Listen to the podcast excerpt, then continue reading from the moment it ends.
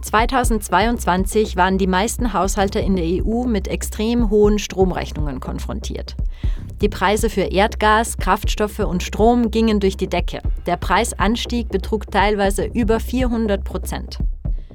Abgesehen von den hohen Kosten ist aber auch Umweltverschmutzung ein Grund, warum immer mehr Menschen herkömmlichen fossilen Brennstoffen den Rücken kehren. Unternehmen wie Privatpersonen suchen nach günstigeren und weniger schädlichen Alternativen. Und Solarenergie ist eine davon. Sie hören die Reihe Mehr Einsatz, bessere Rechtsetzung. In dieser Folge geht es darum, wie Solarenergie die Europäische Union auf ihrem Weg zu umweltfreundlicher Wirtschaft und Klimaneutralität ein ganzes Stück weiterbringen könnte.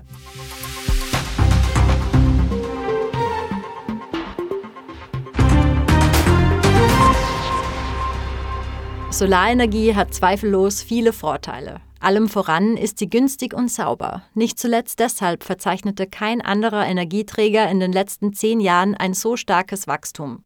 Für die EU ist Energie aus Sonnenstrahlung noch aus einem anderen Grund wichtig. Sie macht sie unabhängiger von Energieeinfuhren aus Drittstaaten, weil diese durch EU-eigene Solarenergie ersetzt werden können. Aber was ist eigentlich Solarenergie? Die Internationale Energieagentur definiert sie als die Umwandlung von Sonnenlicht in eine nutzbare Energieform. Eurostat wiederum teilt Solarenergie in zwei Kategorien ein, und zwar in photovoltaische Solarenergie, also Solarstrom, und in thermische Solarenergie, also die Wärme aus Sonneneinstrahlung. Nach Angaben der Kommission zählt Photovoltaik zu den günstigsten Arten der Stromgewinnung. In den letzten Jahren sanken die damit verbundenen Kosten um 82 Prozent. Die Kommission sieht in Solarenergie einen wirksamen Schutz vor Strompreisschwankungen. Aber nicht nur das. Sie ermöglicht den Bürgerinnen und Bürgern auch, ihre eigene Energie zu erzeugen, sei es allein oder gemeinsam mit anderen. Und Solarenergie liefert nicht nur Strom und Wärme. Die damit verbundene Branche floriert, wodurch zahlreiche neue Arbeitsplätze und Unternehmen entstehen. Das klingt doch alles ziemlich perfekt, oder? Ist es aber leider nicht. Zumindest noch nicht.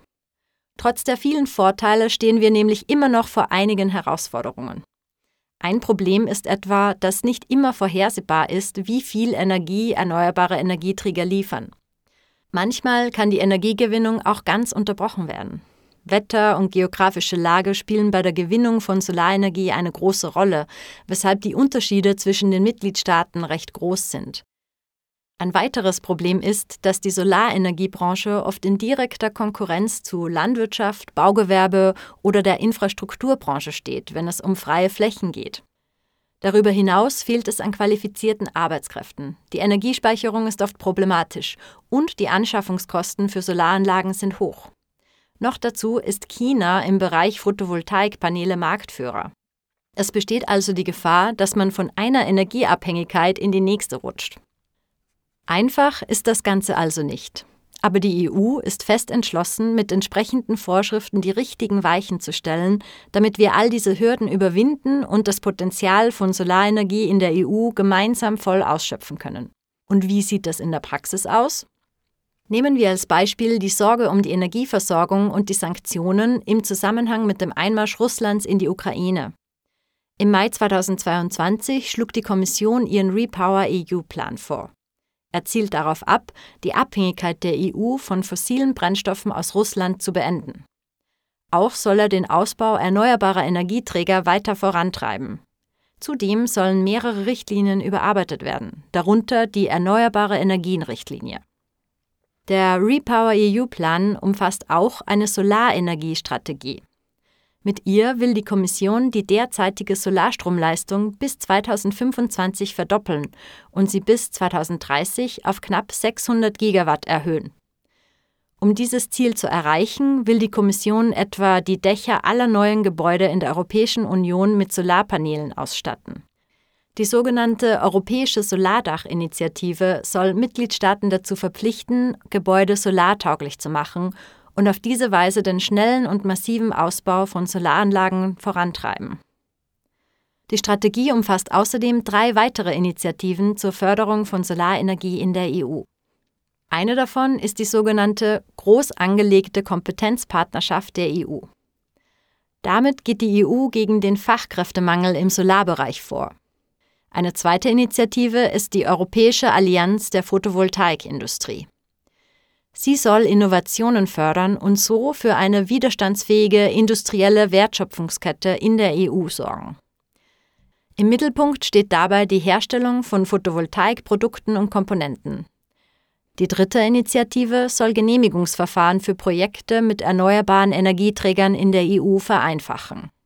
Das Parlament betont seit Jahren immer wieder, wie wichtig erneuerbare Energieträger für Klimaneutralität und die Energiewende sind. In den letzten drei Jahren wies es in mehreren Entschließungen auf das Potenzial hin, das für Bürgerinnen und Bürger, für Unternehmen und für den öffentlichen Bereich besteht, vor allem mit Blick auf die Verteilung von Solarenergie. Die Abgeordneten riefen dazu auf, administrative Hürden abzubauen und entsprechende Technologien als sogenannte strategische Wertschöpfungsketten anzuerkennen. Darüber hinaus forderten sie die Einrichtung einer Allianz, die den Ausbau dieser Technologien vorantreiben soll.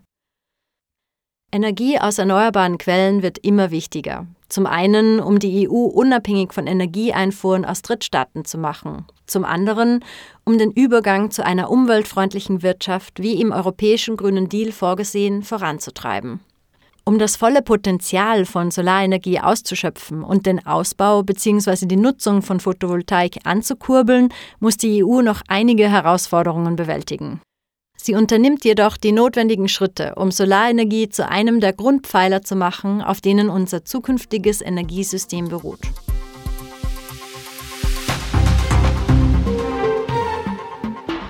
Diese Sendung wurde Ihnen präsentiert vom Europäischen Parlament.